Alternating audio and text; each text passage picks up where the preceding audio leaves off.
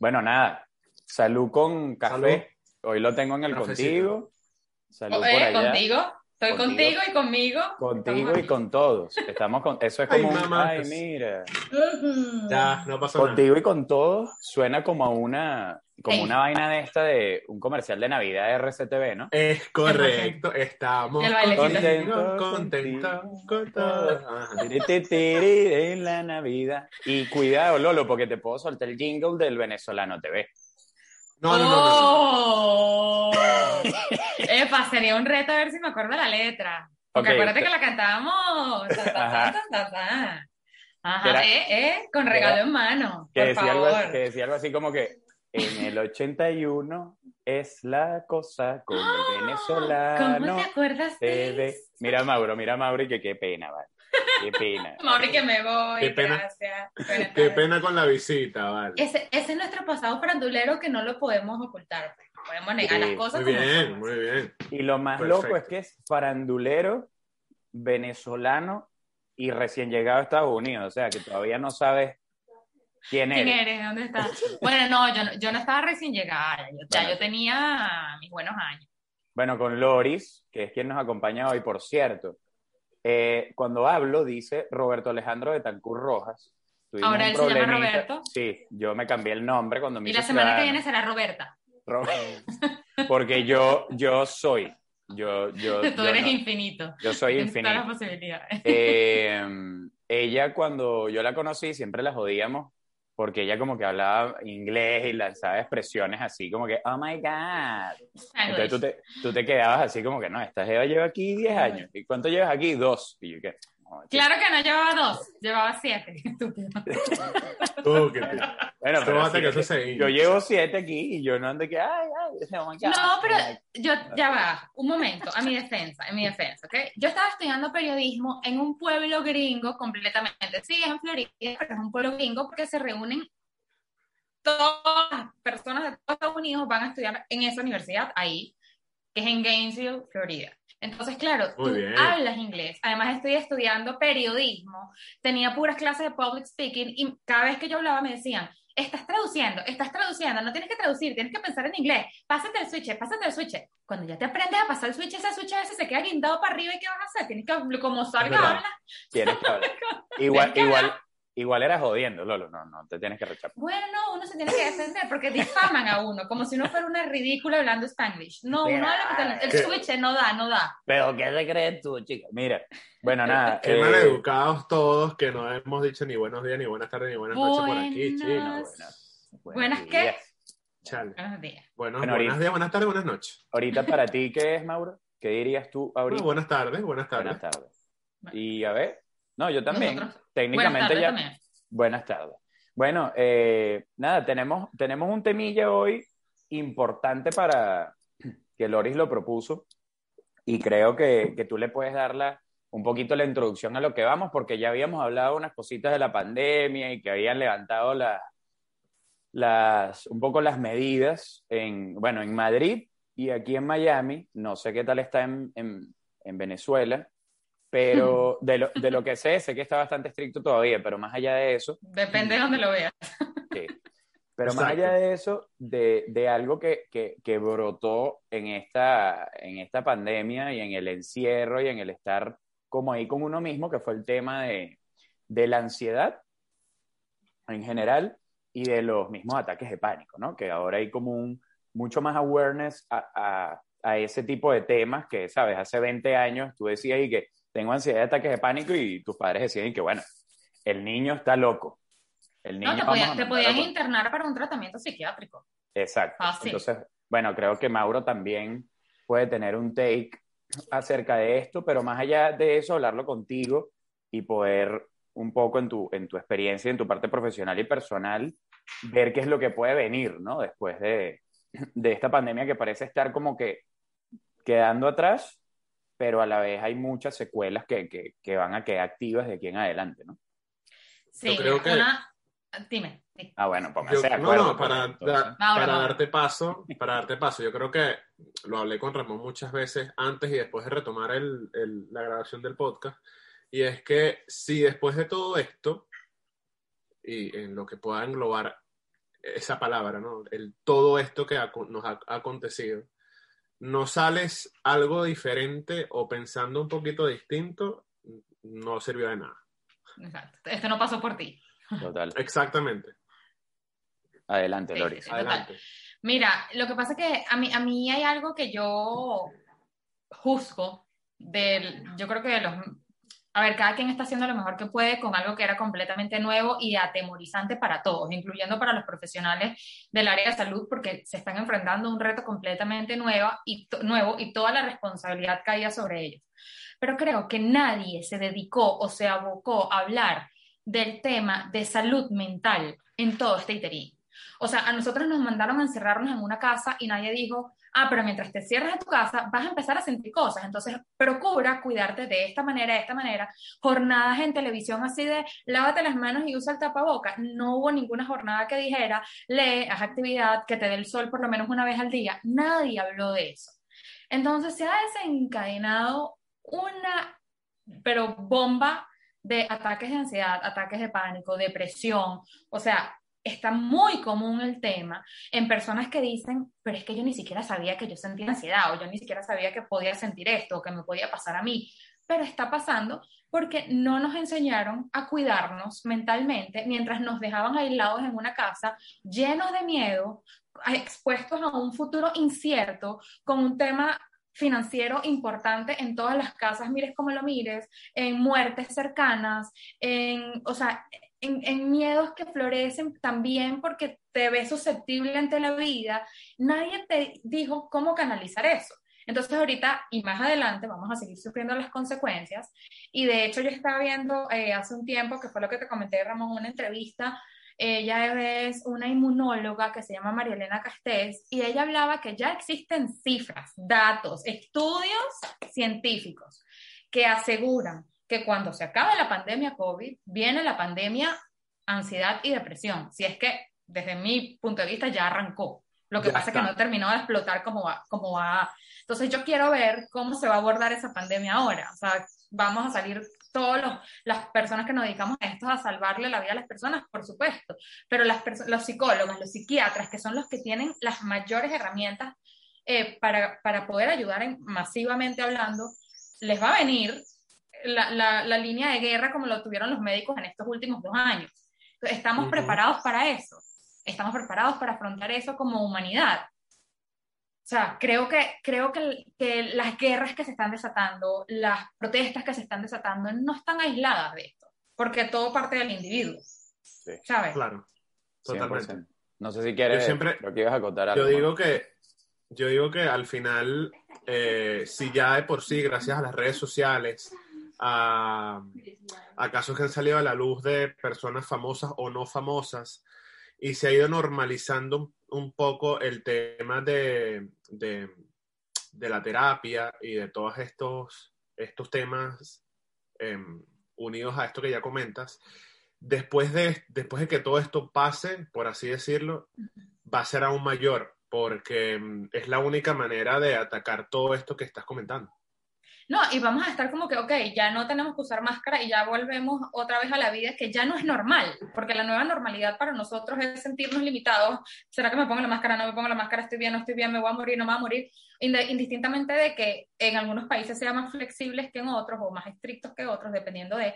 Eh, pero. Eh, Va, va, a haber algo incierto, porque también el mundo cambió, la, la, panorámica mundial cambió, entonces vamos a tener que adaptarnos a algo con muchas heridas emocionales que han aflorado. O sea, a mí, yo no creo en las casualidades. Y toda esta ola de denuncias que han emergido en torno a abusos sexuales son los demonios que uno les llama, que es la oscuridad, las heridas profundas que tú tienes adentro, que están aflorando. Y la gente en medio del encierro, sin más nada que hacer, dice, ¿sabes qué? Voy a hacer algo por el otro o voy a sacar este demonio que me tiene atormentada porque estoy sola con él en una casa. Entonces, si tú estuvieras trabajando en tu rutina, ese demonio no hubiese salido. Tú te hubieses quedado con tu abuso sexual hasta vieja, ¿me entiendes? Entonces, que es bueno porque nos estamos depurando, como, como humanidad nos estamos depurando, pero también es un riesgo demasiado alto porque no todas las personas tienen las herramientas para afrontarlo y da mucho miedo mirar a tu oscuridad de frente. Las personas que hemos pasado ataques de pánico sabemos lo que es mirar a tu oscuridad, pero así, y, da, y date golpes con eso y defiéndete como puedas, porque te están diciendo que te vas a morir y te estás diciendo, no me voy a morir. Entonces, no todo el mundo tiene esa fortaleza, no todo el mundo tiene además a alguien al lado a quien decirle ayúdame porque no sé qué hacer, no todo el mundo, y pasan suicidios, pasan depresiones extremas, pasan guerras, pasan atrocidades, pasan, porque canalizas esa oscuridad como puedas. Entonces, ¿qué vamos a hacer con esa oscuridad acumulada? ¿Y qué, puede, cuál puede ser la razón por la que tú crees que a la gente le cuesta tanto, y eh, no, no desde un punto de vista de jugar ni nada, porque me incluyo, eh, el año pasado fue cuando a mí me tocó también, justamente fue pandemia, fue encierro, fue empezar etapas diferentes y es cuando uno como que empieza, tú empiezas a sentir cosas medio extrañas porque nadie está acostumbrado a lo que decías tú. O sea, nosotros veníamos en una rutina y de repente te dijeron y que, no, mira, para que no salgas más.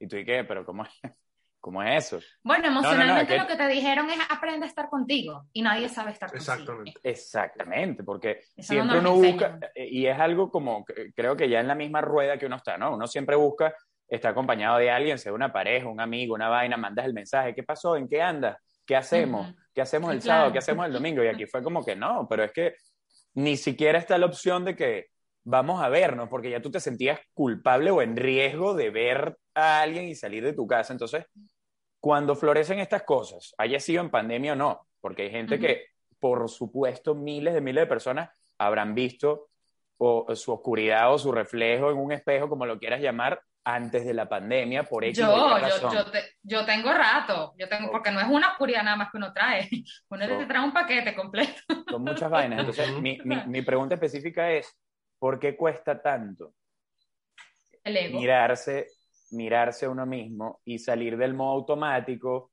salir de, de la misma rutina que, que a veces es como la misma excusa que no te deja ver esas cosas porque al final cuando tú te vas acostado, cuando tú te estás bañando, a mí siempre me llama la atención cuando, cuando me baño, cuando me, me, doy una ducha, para mí es como un momento de desconecte, o sea, yo pongo mi música y, y, y ya, y me olvido de toda vaina. A mí siempre me han jodido y que, verga, pero tú te bañas media hora. Bueno, Mauro y yo tenemos un video de joda que era la vaina de que yo pasaba 500 horas bañándome y el carajo afuera así muriéndose esperando y que marico. Ya, ya lo vi, ya lo vi. Claro. Ya que es ah, no, no, no, había conectado que eres tú, Mauro. No había, en, claro, video. claro. Era sino otra que, persona. Sino que era un Mauro con un cabello corto.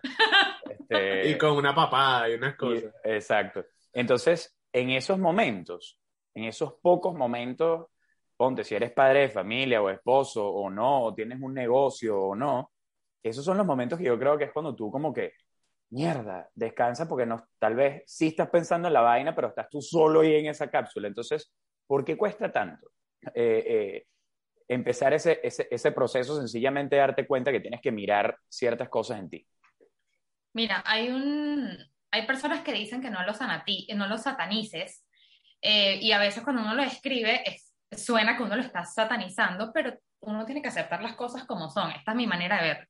Nosotros tenemos un ego que gobierna a la mente si le damos el poder entero de hacerlo.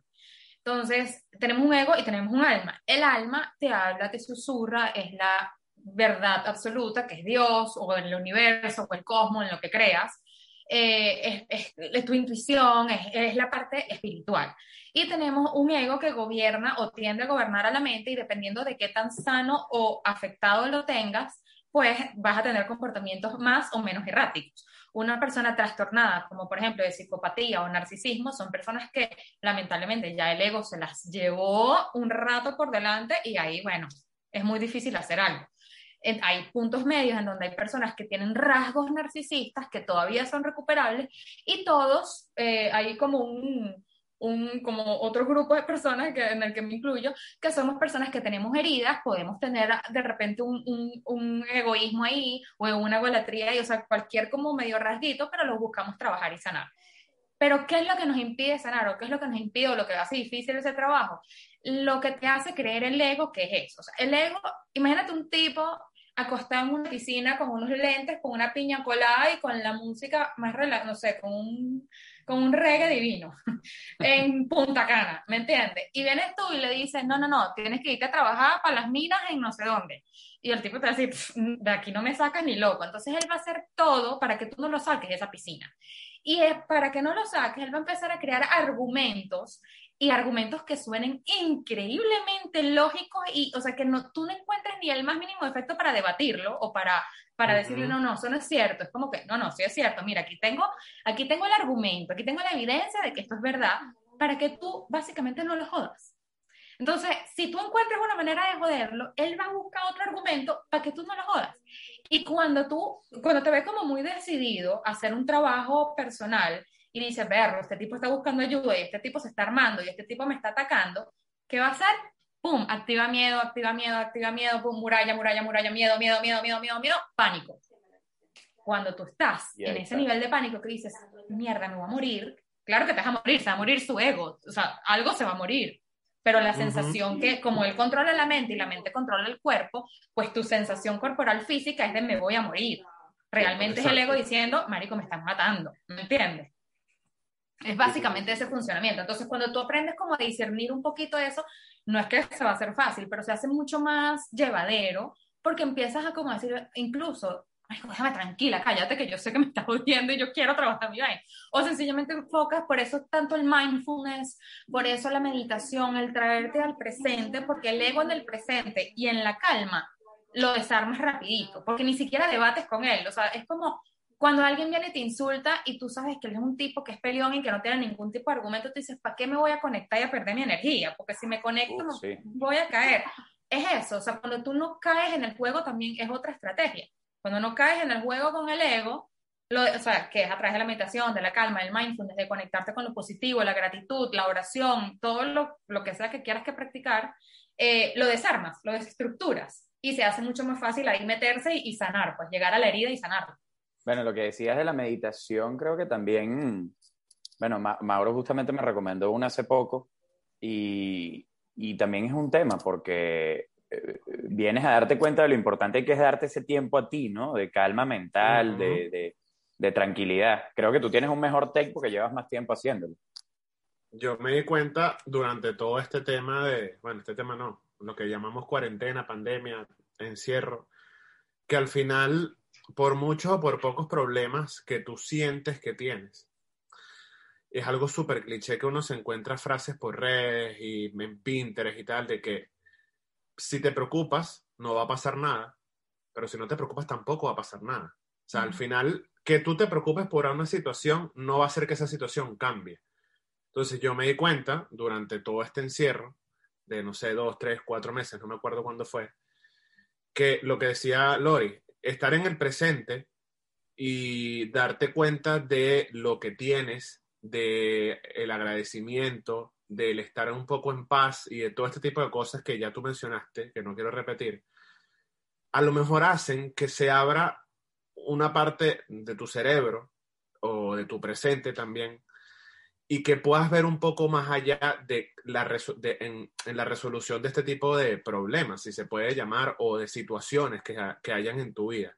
Pero es ahí donde está el truco o el pequeño secreto de superar Em, el tema del ego y el tema de este, todos estos miedos y estas, em, digamos, sí, como pretextos que uno se pone para empezar a adoptar este tipo de cosas mucho mejores que el no hacer nada, ¿no?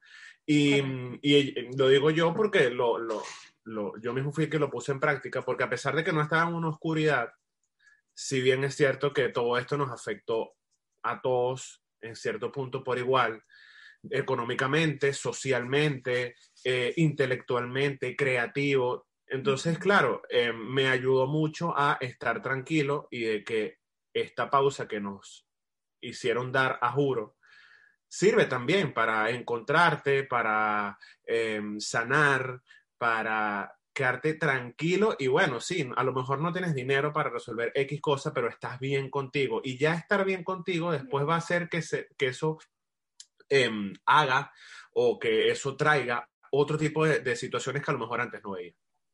Y estás vivo, sobre todo, porque si algo nos ha enseñado esta pandemia es que somos demasiado, eh, enseñado no, nos ha recordado, porque nosotros damos eh, la muerte o la, la, la, susceptibilidad, la vulnerabilidad de la vida, la, la, tomamos por sentado. Y cuando te das cuenta de que de repente saliste y de repente mañana te puedes morir y no hay ningún tipo de garantía, entonces empiezas a decir como que ya va, estoy disfrutando la vida, estoy haciendo lo que quiero, estoy siendo feliz, estoy valorando las cosas, me estoy cuidando realmente. Entonces cambia un chip. Yo no he hablado, no sé si por tema de resonancia, me imagino que sí, pero la mayoría de las personas con las que yo he hablado, incluso con personas que te puedo decir que no es que tienen un nivel de despertar muy avanzado, se han transformado con esta pandemia hacia lo positivo. O sea, se han, se han hecho preguntas trascendentales, o sea, ¿quién soy? ¿Qué quiero ser? ¿Estoy bien? Se han buscado procurar el bienestar. Personas que jamás consideraron meditar, no, mira, estoy meditando porque estoy demasiado ansiosa y, y para mí es como, wow, qué cool, o sea, qué bien que dentro de todo lo malo es una transformación súper positiva. A mí me parece súper raro, y no por juzgar, sino me parece muy raro que hayan personas que sigan estando exactamente igual que antes de esto. O sea, me genera como curiosidad, es como que, ven, o sea, de verdad, tú te acostaste a dormir y te despertaste después de tres meses. Así que, ven, Bueno, pasa mucho con la negación. Hay personas que están, que están en la negación, que están en la negación absoluta, y entonces son las personas que ves que, que, siguen rumbeando como si nada, siguen haciendo reuniones en su casa. Por ejemplo, aquí en Venezuela pasa muchísimo, eh, que es lo que, por eso dije al principio, depende de cómo lo veas, ¿no? Porque aquí, por ejemplo, ahorita estamos en Semana Radical y yo salí a la calle hoy y es normal, o sea, la gente sale normal. Y te para el policía y como siempre le busca la vuelta, mira, sí, nota, X, o sea, y, y resuelves. Y ves Instagram de esta moda de influencers y pareciera que aquí no hay ni siquiera pandemia, o sea, que aquí no hay nada, aquí no hay problema económico, aquí no hay problema de salud, aquí no hay nada. Entonces, eso pasa cuando tú, eh, desde el ego, eliges, sabes que, o sea, es que es muy, es muy cómodo no sanar, es muy cómodo no mirarse, es muy cómodo no evolucionar. Es la zona de seguridad, es en donde te sientes en lo conocido, en lo estable, que no te va a pasar nada malo, y es muy fácil quedarse ahí. Bueno, es el tipo, es el tipo de la piscina con la piña colada. Eh, por eso, por eso hice esa imagen gráfica. Claro, y el tipo está ahí flotando tranquilo. Y viene este carajo a decirle que no, mira. En el medio de la piscina para que nadie lo toque por ninguno de los costados, está claro. Y, llega este carajo, y llega este carajo así, me lo imagino como, como con un traje. Llega así con unos lentes, así como el, como el pana de Matrix. El, el agente ese llega así como que hermano, tú vas a tener que irte para la mina, ya. Y el pan que, estás loco, pero tú te, volviste, tú te eh, volviste loco. Y el, el pana salta y se lo lleva, coño, que vas a venir para la mina. Sí, y hay un, hay un caso particular que seguramente todos conocemos. Eh, ese pana, a lo mejor, ese mismo pana de, de, de, la, de esta analogía que estamos haciendo. deberíamos ponerle un nombre, deberíamos ponerle un nombre. Hay que ponerle un nombre. Él se llama Gilberto, vamos a ponerle Gilbertico. Gilbertico está ahí y sabe, o sea, lo peor es que sabe que tiene, o sea, él está, él está consciente de que tiene que hacer algo diferente, pero es que le consigue una cantidad de pretextos increíbles. Pero es como pues cuando tú procrastinas, porque eso es el ego también. Cuando tú estás acostado así y dices como que, verga, debería pararme a estudiar para el examen que tengo mañana cuando estaba en la universidad, y decía, verga, no, pero estudio en la madrugada, qué fastidio. Es eso mismo. Es, exactamente lo mismo. Bueno, esa, ese ejemplo que pusiste me hizo recordar demasiado. Quiero como que, que no se nos olvide tarea para los tres, porque nomblaste, no, nombraste, nombraste, eh, nombraste lo de la vulnerabilidad y quiero hacerte un énfasis allí, pero ese punto que dijiste es, impresionante. Procrastinar debe ser y overthinking, que creo que lo hemos hablado en par de capítulos, Mauro y yo, hubo uno, hubo un solo capítulo de overthinking. O sea, desde el punto de vista nuestro, no desde el punto de vista profesional ni nada. Eh, debe ser una vaina que sufre tanta gente y el procrastinar a veces es impresionante que tú no te das ni, o sea, te das cuenta pero igual sigues haciéndolo. Es como que no lo estoy haciendo y la vaina lo más triste es que energéticamente procrastinar tiene más desgaste que hacer lo que tienes que hacer, porque sigues pensando en que no lo estás haciendo, entra la culpa, entonces energéticamente sea, la mente trabaja el doble y te estás desgastando más acostado sin hacer nada que parándote y haciéndolo. Es lo, es- es lo más raro Y de es todo. Gilberto, y es Gilbertico atacando otra vez, porque es Gilbertico como que diciéndote que, pero tranquilo, lo tienes en el to-do list, lleva dos meses en el to-do list, no importa. O sea, tienes más vainas que hacer. Y ahí es donde empiezas a poner las excusas de la rutina, el día a día, las responsabilidades, cuando sabes que son vainas que debes y quieres hacer. Yo por lo menos en la universidad, toda mi vida académica, y yo creo que yo me formé así por, como humano. Yo era una persona que odiaba estudiar algo que no me interesaba. Uf, somos O sea, dos. Pero era una decimos, ¿para vaina ¿Qué y lo tengo que- estudiar? Era una ladilla. Es que, mira, cuando yo estaba en octavo, cuando yo estaba en octavo, en octavo grado, ya yo sabía el desastre que iba a ser para mí noveno grado. ¿Por qué? Porque yo sabía que iba a haber química, física, eh, otra vez biología. Entonces, coño, y matemática para mí siempre fue un desastre, pero ya yo sabía, yo lo sabía, yo dije, esto va a ser un desastre porque a mí no me gusta esta vaina y yo quiero estudiar otra cosa.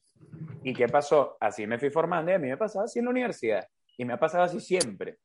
Yo agarraba y me decían, Ramón, tenemos una entrega en un mes y yo, tranquilo, tranquilo que eso es en un mes.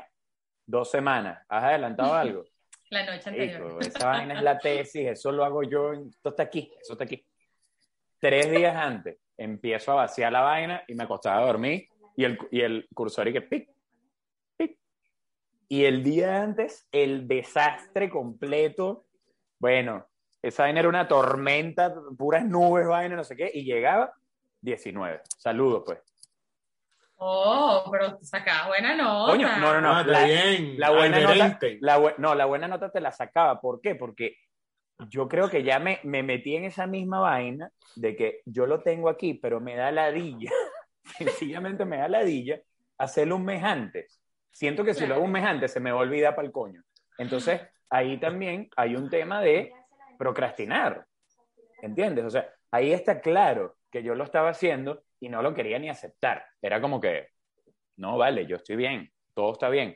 ¿Por qué no estar tranquilo? ¿Y por qué no ir vaciando las vainas? Bueno, pero ¿Y es que, no es que ya te voy a decir, es que ahí entra otro tema que yo creo que eso lo pueden, si quieren hablar ustedes en otro programa, o me pueden volver a invitar y lo hablamos con gusto, que es, yo soy, o sea, yo quiero en algún momento de mi vida desarrollar un programa educativo que incluya inteligencia emocional, pero que también incluya, en esa parte de inteligencia emocional, tú tienes que empoderar o apoyar las habilidades y los gustos del individuo.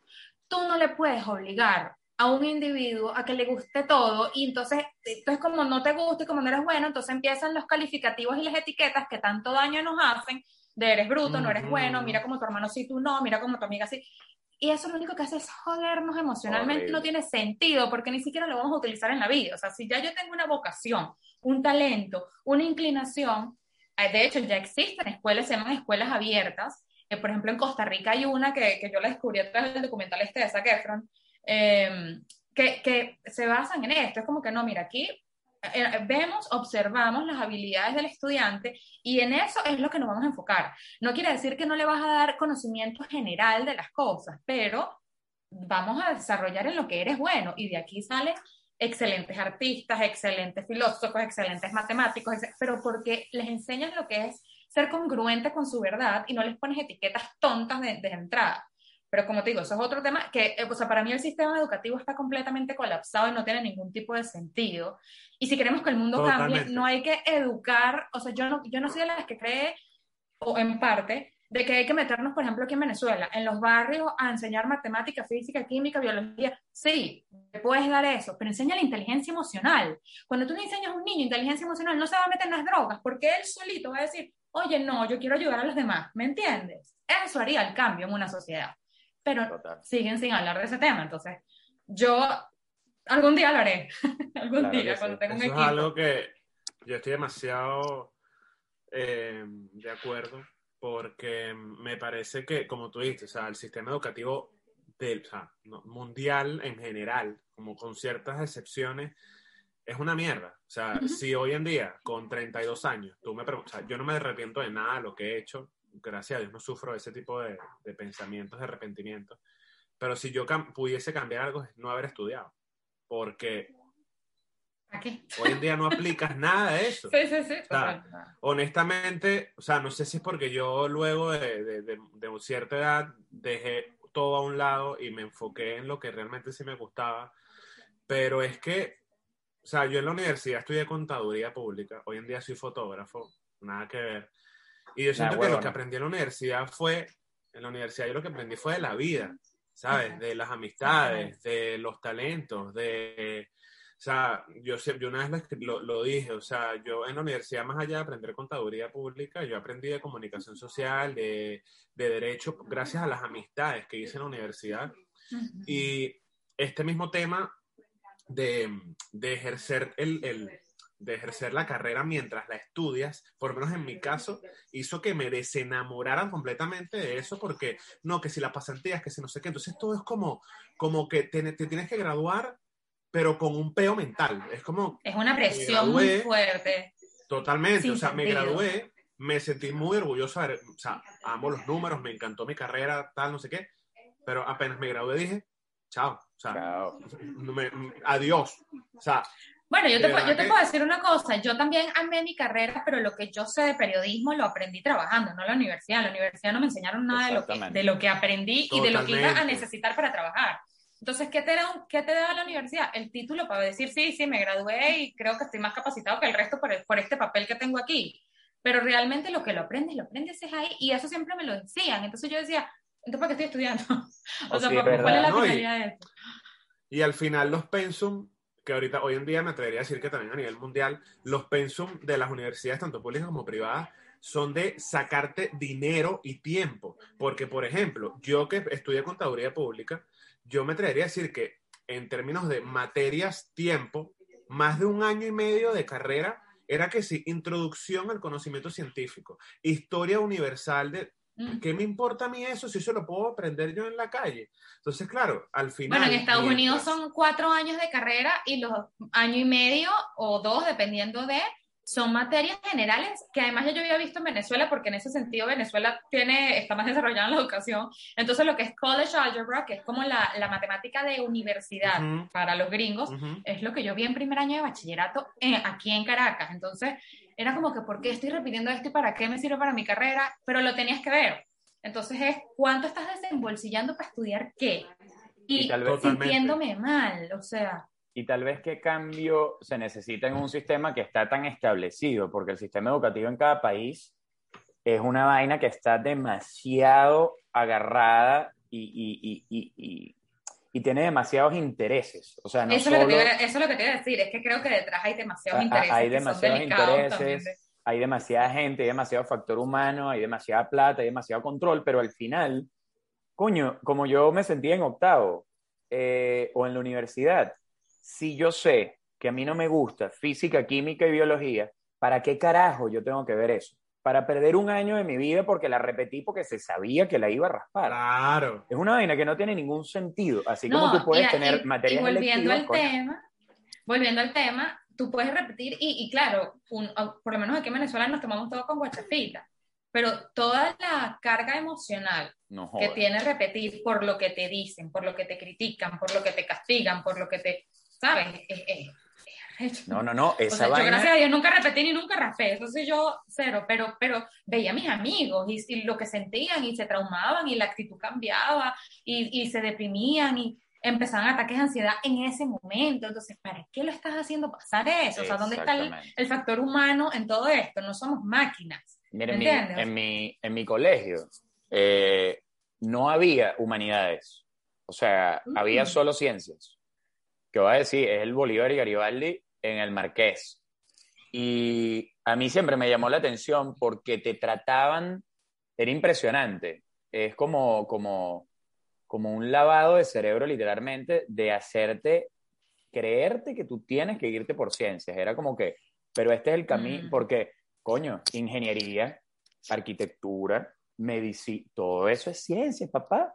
Humanidad, ¿qué vas a hacer tú, profesor? Vas a pelar bola. A mí también me lo, en nuestro colegio también lo bola. Dígame comunicador social, ¿vale? En esas pautas que dicen, no, no, no, no, no. Y bata o traje. Y tú me defiendes un caso ahí. Y también decían, Bueno, si quieres, si quieres estudiar una carrera humanista, no importa, estudia ciencia y después si te arrepientes ya tienes el camino abierto. O sea, La es como que- típica. Verga. Esa era la es más para darle en la cara. Es para darle en la cara. Yo, honestamente, para agregar ya algo al- a, lo que decía eh, Lori, yo creo que no va a pasar pronto. Yo creo que Sí. van a tener que pasar muchos años. Pero cuando se vayan dando cuenta eh, que ya no quieren estudiar, porque en la calle o en el mundo hay otras maneras de instruirse con cosas que son un poco más útiles, se van a dar cuenta de que tienen que cambiar ese modelo educativo, por así llamarlo, porque es que va a pasar, o sea, honestamente va a pasar, porque como tú decías, eh, casos como el de Costa Rica, que también lo vi en el mismo documental, o casos como hoy en día eh, el tema de, de- de youtubers, influencers y tal, que muchos a lo mejor no tengan eh, un contenido de valor o, o sí, ya esa gente no quiere estudiar en la universidad. Toda esta generación no está ¿Cómo tú estudiando lo- ya. ¿Y cómo No tú los vas a sacar de la cómo, no cómo tú los vas a meter en la universidad a gastarse una cantidad de dinero que en un día y medio se lo van a hacer haciendo algo con Claro, pero es que de- acuérdate, ¿cuál era la- el argumento que te metían a ti en la cabeza para que tú fueras a la universidad? Que para ganar dinero y trabajar tú tenías que tener un título universitario. Si tú te das cuenta, los 16 años que empiezan estos muchachitos, 14 años, que bailando y diciendo estupideces te ganas el mismo dinero o más dinero el que se ganó tu papá en su vida, ¿qué vas a estudiar? Si lo estás haciendo Totalmente. ya, o sea... Y después Totalmente. los inteligentes, los que han sabido hacerlo o se han asesorado bien, han empezado emprendimientos, entonces van invirtiendo el dinero que se van ganando y a los 23, 24 años son unos empresarios. O sea, ¿qué necesitan esos niños? Nada. Claro. No jodas. Había- Nosotros, nosotros a los 23 y 24 estábamos en las Mercedes estupideando. Pero es que Yo, yo- no, yo estaba allá, pero meme- estaba estudiando. You were here. You hay were un here. meme, I was hay un here, I meme was muy there, I'm famoso, sorry. Hay un meme muy famoso de, que comparan, no sé, Mark Zuckerberg y Bill Gates y tal, de que no, pero es que ellos no estudiaron. eh, y entonces como que los padres le dicen a- al, niño común, como que no, bueno, pero es que ellos no estudiaron y, y, en unas universidades X. Pero es que al final es un caso real. O sea, no importa la universidad, no importa el centro de estudios al cual tú no quieras ir, siempre y cuando tú no, no consigas ahí lo que tú estás buscando. Porque al final es eso. O sea, hay muchos casos de éxito, independientemente de que se hayan retirado o no de universidades muy grandes, en los cuales son personas que no estudiaron en la universidad. Y, y es una realidad. O sea, No, y la así. cultura ha cambiado. Yo me acuerdo cuando yo estaba en la universidad, las personas que ya se habían graduado, que eran como el ejemplo a seguir, eh, por ejemplo, ah, no, estudiaron aquí y, y trabajan en CNN, en X. Eran personas como, eh, yo me acuerdo que incluso el discurso cuando yo entré en el college era como que goal achiever, o sea, tú tienes que tener metas a corto, mediano plazo y trazártela y tienes que enfocarte en el éxito y el éxito es que te contrate una empresa espectacular y para eso tienes que formar la carrera. Entonces, claro, te metían ese chip en la cabeza La cara de Mauro, ese... la cara de Mauro fue como, fue como un control al suprimir y que... un cortocircuito del pasado. Es que era así, era así, pero ya ahorita no, entonces ya ahorita no tiene sentido, pero si, si vamos a reforzar la educación, que sí considero que es necesaria, por lo menos que sea una educación basada en inteligencia emocional y que la gente tenga por lo menos un criterio para pensar, porque ahorita hay puro bruto Total. con dinero, ¿me entiendes? O sea, To- Y que ahí caemos en lo principal de, esta, de este capítulo que empezamos a hablar contigo, de que, claro, si tú incentivas a una persona o a un grupo de personas a que hagan algo que no quieren y lo llevas hasta cierta edad, no sé, a los 30 años, con este, con esta, con, est- con, con estas frases, con estas palabras, va a llegar un momento en que esa persona se va a dar cuenta que no sirve para media mierda y entras en un peo de ansiedad, de miedos, de no sé qué, y te, o sea, Identidad te muy vuelves mierda, literalmente te vuelves mierda y conozco personas muy cercanas a mí que hoy en día, a la edad nuestra, están hechos verga porque dicen, brother,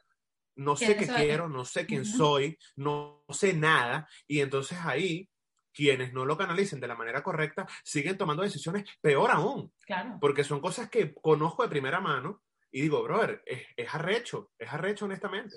Mira, Por eso yo promuevo las no etiquetas. Yo no creo en etiquetas porque es que te encasillan en una vaina que a veces tú ni siquiera eres. O sea, si tu mamá te dice, es que tú eres demasiado flojo y tú te compras esa etiqueta y tú no eres flojo, tú mismo te convences de algo que no eres y entonces te, te perjudicas a ti mismo.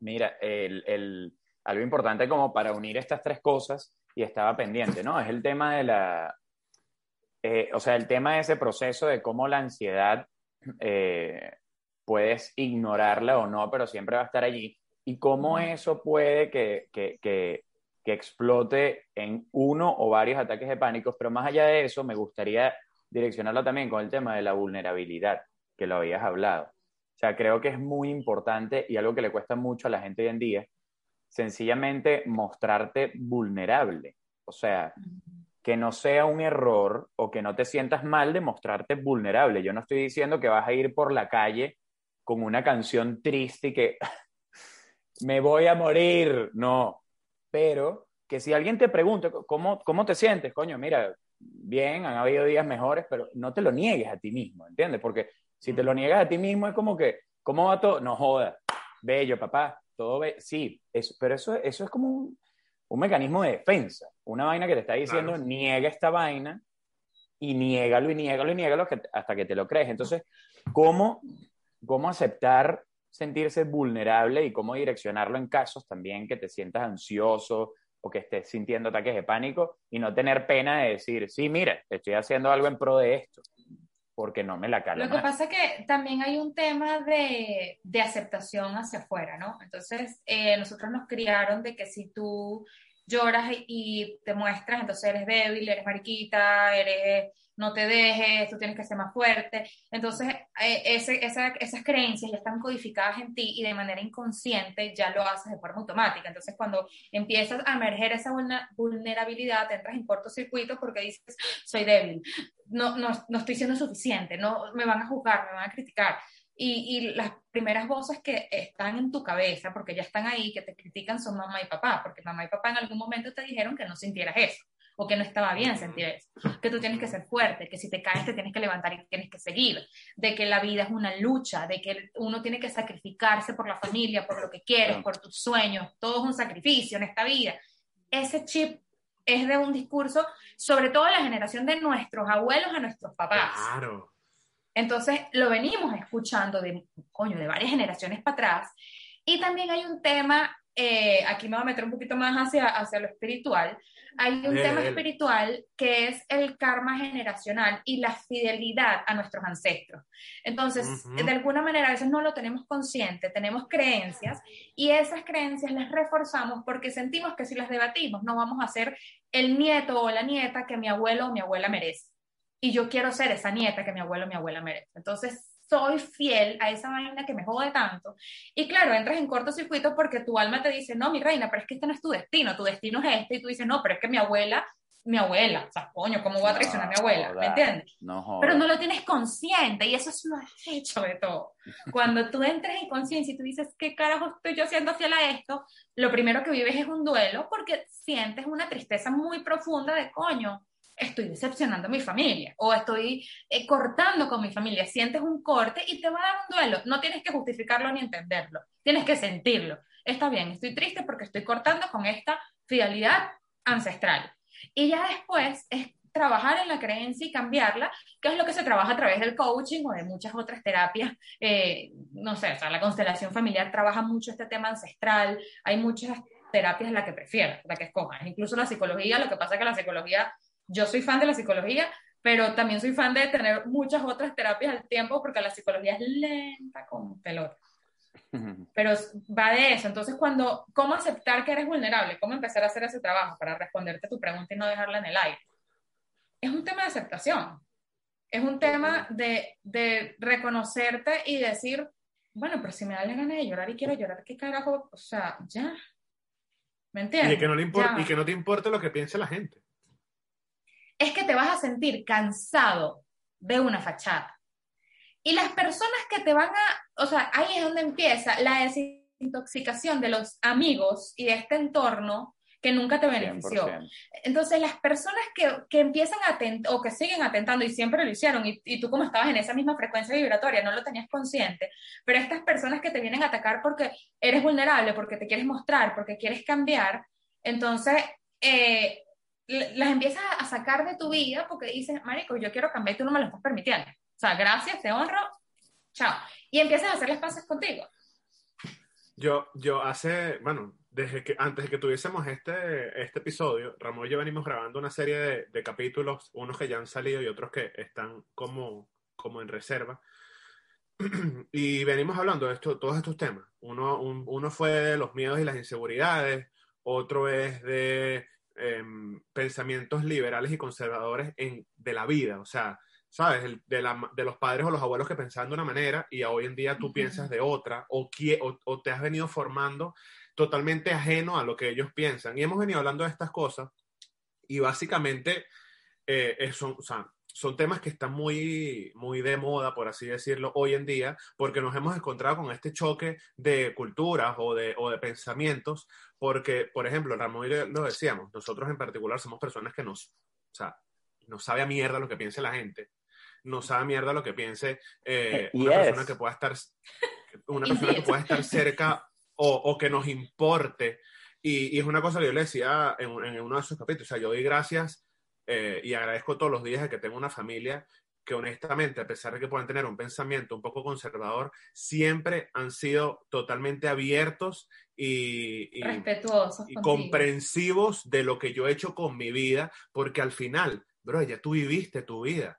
Tú me puedes dar unas herramientas, pero yo veré cómo la vivo. Claro, siempre y cuando yo mantenga los parámetros de lo que es sano para mí y que no me haga daño, etcétera, eh, drogas o, lanzarme de un puente, pero siempre y cuando yo no esté afectándolos a ellos ni a mi integridad, yo hago con mi lo que me dé la gana, ¿no? Claro. Em, y, y es algo que viene ahora muy, muy, como decía, muy en boga porque están este, este choque de chamos que nacieron en los 2000, que ya tienen cierta edad y le dicen a los padres, no me interesa lo que me estés diciendo, ¿sabes? Para mí lo, lo correcto es esto y yo lo voy a hacer. Entonces, claro, empiezan este tema de padres desesperados, eh, peos entre, en las familias porque em, se están dando cuenta El de que control. o sea, por lo menos Exacto, de que yo a los, si yo hoy en día, a los 32 años, no he cumplido lo que cumplieron mis padres, brother, no me interesa.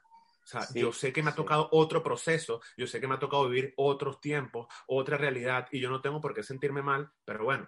me Pero antes era, antes era un temazo. Antes, o sea, si a los Claro, 23 pero- no estabas casado, tú, tú te quedaste para vestir santo y fracasaste, ¿me entiendes? Y- Totalmente. Y ahí ves cómo, cómo todo ha cambiado. O sea, quería poner como que tres ejemplos que me venía imaginando cuando ustedes iban hablando, pero a la vez lo mismo que tú habías dicho de las generaciones, ¿no? Las generaciones de nuestros abuelos a los 21 ya estaban casados y con hijos, ¿entiendes?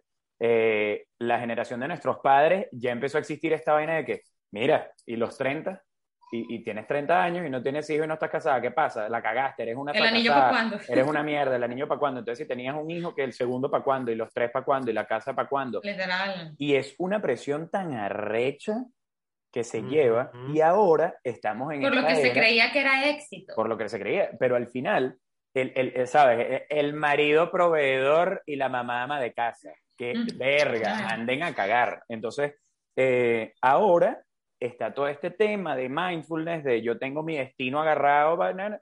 entonces te- hay gente que te pregunta como que, mire, los hijos, pa- 30 años, no tienes hijos, y es como que eso es pedo tuyo. literal. O sea, ¿tú me vas a cuidar, tú me vas a cuidar al carajito? No, entonces ya la pregunta era y vete para tu casa a resolver tus peos. Pero bueno, quería poner como que tres escenarios diferentes por lo mismo que tú estabas diciendo, el control que ejercen esas fuerzas ajenas, porque al final, aunque sean tus amigos, tu familia o tu pareja o quien sea, son fuerzas ajenas a ti, a lo que tú piensas, a lo que tú quieres hacer. Bueno, pero algo, que tú- algo que sí tú quiero deseas, ¿no? rescatar es que, por ejemplo, como tú bien dijiste, Mauro, en, en, en tu caso cuentas con una familia que, que te, o sea, de alguna manera no se metió en tu peo y tú tuviste la libertad de decidir y desarrollaste ese criterio. Tú, eh, Ramón, pues porque te conozco, también eh, te criaste siendo una persona muy independiente y teniendo mucho peso sobre tu- tu- tus decisiones, pero no es el caso de todo el mundo. O sea, no, no todas las personas tienen esta fortuna. Y cuando tú, te, cuando tú creces en un entorno controlador, además con tantas expectativas, con tantos prejuicios, con tanta cosa, es muy, eh, yo creo que es muy difícil hacer el trabajo de liberación y de sanación, porque necesitas constantemente la, la aprobación. O sea, yo, eh, por ejemplo, estaba trabajando un caso con una clienta y ella tiene abandono de padre, o sea, la herida de abandono de padre, y cuando tú tienes abandono de padre, tú estás toda tu vida buscando a tu papá y la aprobación de tu papá en quien sea, en donde sea, en el trabajo, en la pareja, en todas partes. Entonces, es difícil cuando no, cuando no tienes esa fortaleza ya en ti y entonces te toca desarrollarla para después sanarla. Versus que si ya tú tienes esa fortaleza, tú sanas de una vez. Entonces, es como doble trabajo y cuesta un poco más, pero es posible. Y a eso es a lo que quiero llegar. Todo el mundo puede sanar, todo el mundo puede eh, superar una etapa difícil. Todos hemos sentido ansiedad en algún punto de nuestra vida. Con respecto a lo de la perfección de las redes que, que hablabas, yo aplaudo cada vez que veo una publicación, por ejemplo, desde que me convertí en mamá me salen más estas de las mamás llorando y diciendo, sí, yo también puedo, yo puedo montar mi foto bella de mi familia, pero hay días en los que lloro porque estoy frustrada, porque tengo miedo, porque estoy, ¿sabes? Porque es normal. Y hay muchas personas que han decidido hacer la misma en otros ámbitos y eso lo aplaudo porque sí, se ha vendido esta imagen de la perfección, de que tengo que estar buena y no estoy buena si no es la pose, y entonces digo que tengo mucho dinero y no tengo nada de dinero, pero es la apariencia, vivo de este ego, de esta, eso es el ego enfermo. Lamentablemente, en esta cultura de TikTokers se está promoviendo demasiado eso, lamentablemente también, pero todos tenemos la misma oportunidad y la misma ventana de sanar, de evolucionar, de crecer. Solo tenemos que tener como ese pequeño despertar y a partir de ahí incentivarlo. ¿Sabes? Eh, y buscar las maneras de, de hacer. Creo, y creo que ahora, a ver, va a sonar un poquito raro, pero creo que ahora es mucho más fácil, ¿no? Porque al final personas como tú, eh, las, redes, las mismas redes sociales con contenido de valor, te permiten, primero, darte cuenta de lo que te puede estar pasando de una manera, y segundo, de, ay, perdón, de, de incentivarte a dar, a dar los siguientes pasos para el tema del mindfulness, el tema de querer sentirte mejor y em, atacar estas cosas. Entonces creo que, vuelvo y repito, a lo mejor es algo un poquito apresurado a mi parte decirlo, pero creo que hoy en día es mucho más fácil eh, atacar. Hay mucha más información y, sobre todo la han humanizado más, la han aterrizado más, porque eh, eh, antes eh, lo que estábamos comentando de que si tú tenías ansiedad probablemente te internaban en un psiquiátrico, en un centro psiquiátrico y te daban medicinas para doparte. Ahora tú entiendes que y era peor porque te, te adormecen y, y, no te permiten a ti hacer el trabajo que necesitas para sanar la ansiedad. Yo respeto a las personas que eligen ir a un psiquiatra y eligen medicarse, eso se tiene que respetar, es decisión de cada quien, pero yo no soy partidaria de tomar una pastilla que haga un trabajo por ti, como tampoco soy partidaria de eh, adjudicarle el, tu peo existencial a alguien para que te lo sane. O sea, tú puedes ir a un psicólogo, puedes ir a un coach, puedes ir, yo siempre digo esto al inicio de mis sesiones con mis clientes, yo no te voy a curar, yo no te voy a sanar, yo te voy a dar las herramientas y te voy a acompañar, pero tienes que ser constante y tienes que ser valiente y tienes que ser disciplinado. Si no lo eres, no te va a funcionar. O sea, yo no soy mágica, puedes decir que yo soy mala, con todo, mira, dilo si quieres, me das un bad review, pero yo estoy clara que el problema fue tuyo, o sea, el proceso es tuyo, porque no hiciste el trabajo. Entonces, eh, es, un tema de compromiso, es un tema de madurez, es un tema de valentía, es un tema también de aceptación, de que si estás sintiendo una depresión, no estás enfermo, porque muchísimas personas sufren depresión y lo sobrepasan sin pastillas, sin un medicamento, sin internarse, sin nada. Igual los ataques de pánico, igual la ansiedad, igual cualquier tipo de, de emoción o de, o de, experiencia dura es normal. O sea, incluso estas personas que vemos tan, tan perfectas allá afuera viven este tipo de cosas. ¿Me entiendes? ¿Cuántas de esas personas no hemos visto casos que es la clásica? Puede ir desde un amigo o un familiar cercano que nadie conoce, que no es famoso, que nada, a un Robin Williams, ¿entiendes? Que tú puedes decir, verga, pana, nadie lo vio venir nadie sabía lo que estaba pasando, pero es que la persona porque sea famoso, porque sea accomplished, no va, tal, tal vez sencillamente le, le, cuesta demasiado llevar eso, ¿entiendes? Entonces se toman decisiones que al final uno puede decir, uno puede decir, verga, qué decisión tan jodida puede ser decidir y quitarte la vida o cuestiones así.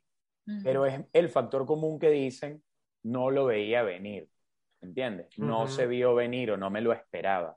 Lo que pasa es que vivimos, ahí, ahí, vamos al inicio de la conversación, vivimos muy en automático y no estábamos acostumbrados a pararnos ni a mirarnos, ni, o sea, ni a nosotros mismos ni a nuestros compañeros.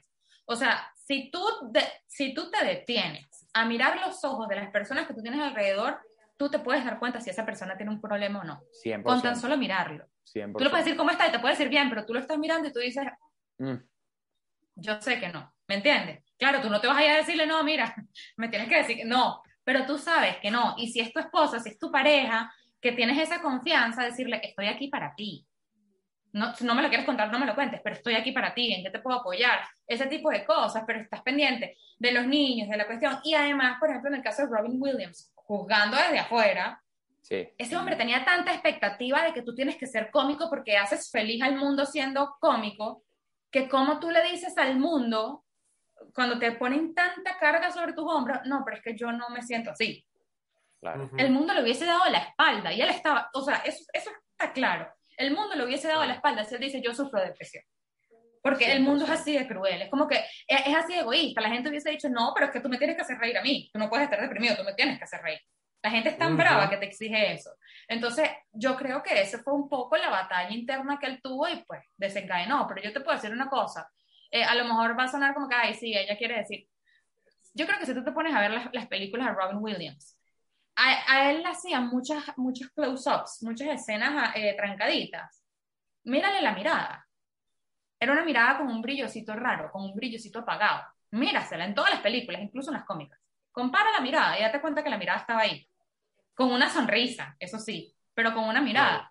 Sí, que tal Las vez era el mismo, era el mismo, era el mismo a través del personaje expresando vainas que, que tiene adentro, que muchos, muchos actores también eh, utilizan esa vaina. O sea, me acuerdo por lo menos en una serie de... O sea, que es muy arrecho cómo se pueden utilizar las emociones.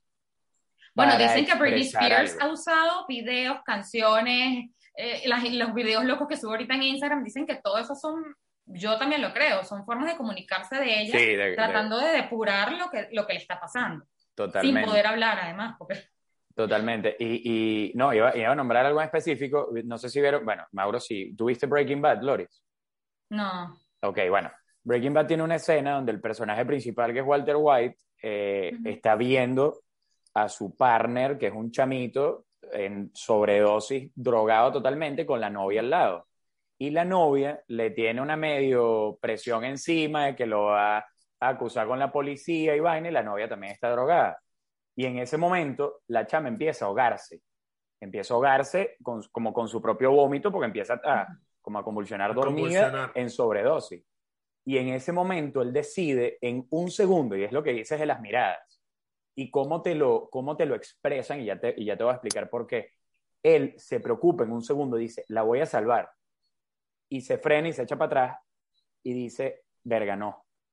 Porque esta chama me tiene la pata montada, este es mi momento de que la chama se, se, se murió, pues. Él la deja morir. Entonces, Wow. cuando entrevistan al actor, a Brian Cranston, él dice, porque tú ves la mirada del pana y cómo lo siente y cómo llora en el momento cuando la chama deja de respirar. O sea, tú dices, verga, no puede ser tan crack actuando. Y él dice que él se imaginó en el momento de la grabación que esa era su hija. Que esa era su hija la que le estaba pasando esa vaina. No sé por qué, pero él dijo, coño, yo me imaginé que esta chama joven era mi hija y empecé a llorar.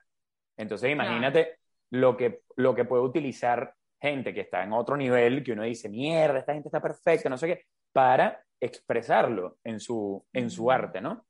Y lo mismo puede pasar con un pintor, con un escultor, con un actor de teatro. O sea, al final las emociones. Bueno, pero en, personas famosas, en personas famosas tú te das cuenta que, que tienen problemas cuando tienen comportamientos erráticos. O sea, por ejemplo, Kanye West es un tipo que tiene 500 mil heridas Sí, arrechísimas. bueno. No, Kanye, Kanye West creo que está, está bastante. O sea, tiene heridas muy jodido, profundas. Sí. Pero, pero, como, pero eh, él es un caso a lo mejor ponte extremo, pero, pero ahí, o sea, Justin Bieber es otro tipo que, que estos quiebres emocionales que tiene cada cierto tiempo, tú dices, coño, termina de sanar la herida, pana, y ya, o sea, y trasciende Ujú. la vaina, porque estás en un círculo vicioso, entonces no es que me presionan que la música, coño, pero entonces llévate el coach contigo de viaje, o sea, no Y- sé. Y hay algo muy común que, como te digo, primera, o sea, lo he visto de primera mano con personas que quiero mucho y también en famosos, todos estos casos que estamos conversando, que son personas que sanan las heridas o ellos creen que las están sanando, metiéndose en más peos. ¿no? Uy, sí. o haciendo cosas que Uy, al final uy, les hacen más daño. Entonces, al final del día es como, men, tú no puedes arreglar un problema metiéndote en otro problema, porque al final no está bien. O sea, Pero eso pasa de por, por lo que comenté anteriormente, porque las decisiones no las están tomando desde la calma, las están tomando desde el, desde el miedo y desde la necesidad de estar bien.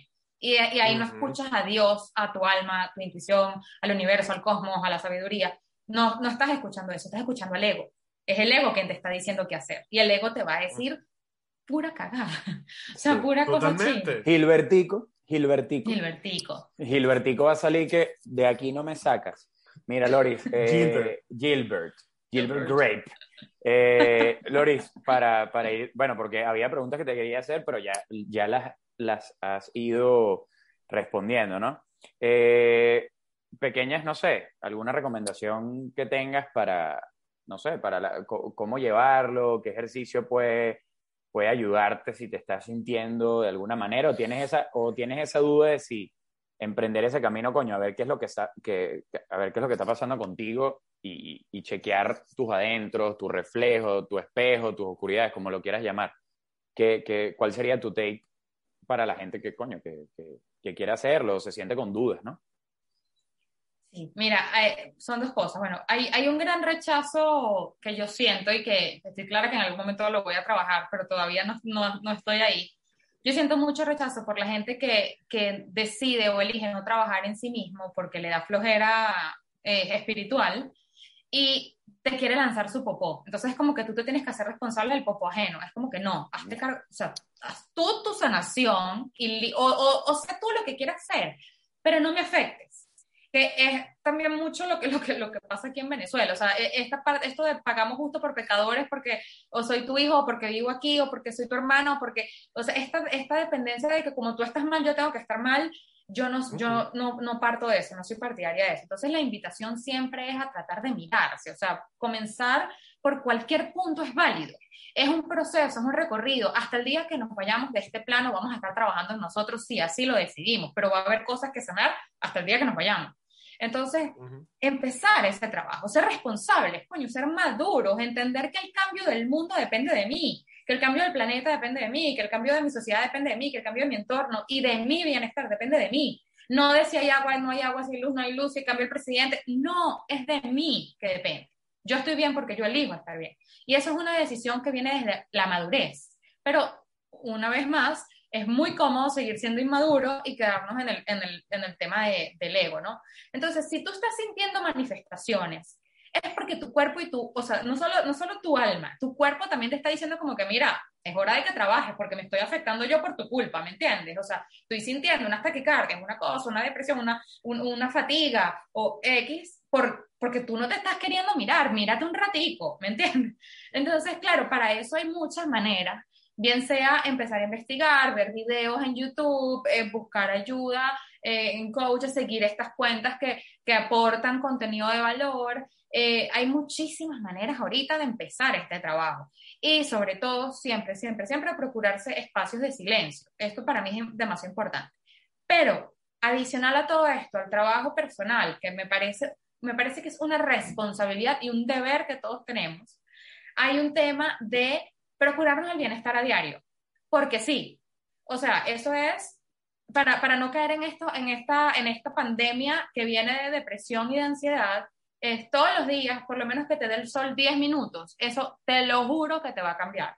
Conectar con la naturaleza, practicar la gratitud. Si quieres y si te sirve desahogarte escribiendo, pues desahógate escribiendo o llamando a alguien, pero desahógate, saca de tu sistema o escribiendo en una carta, como tú quieras. Lo que no te sirve, sácalo.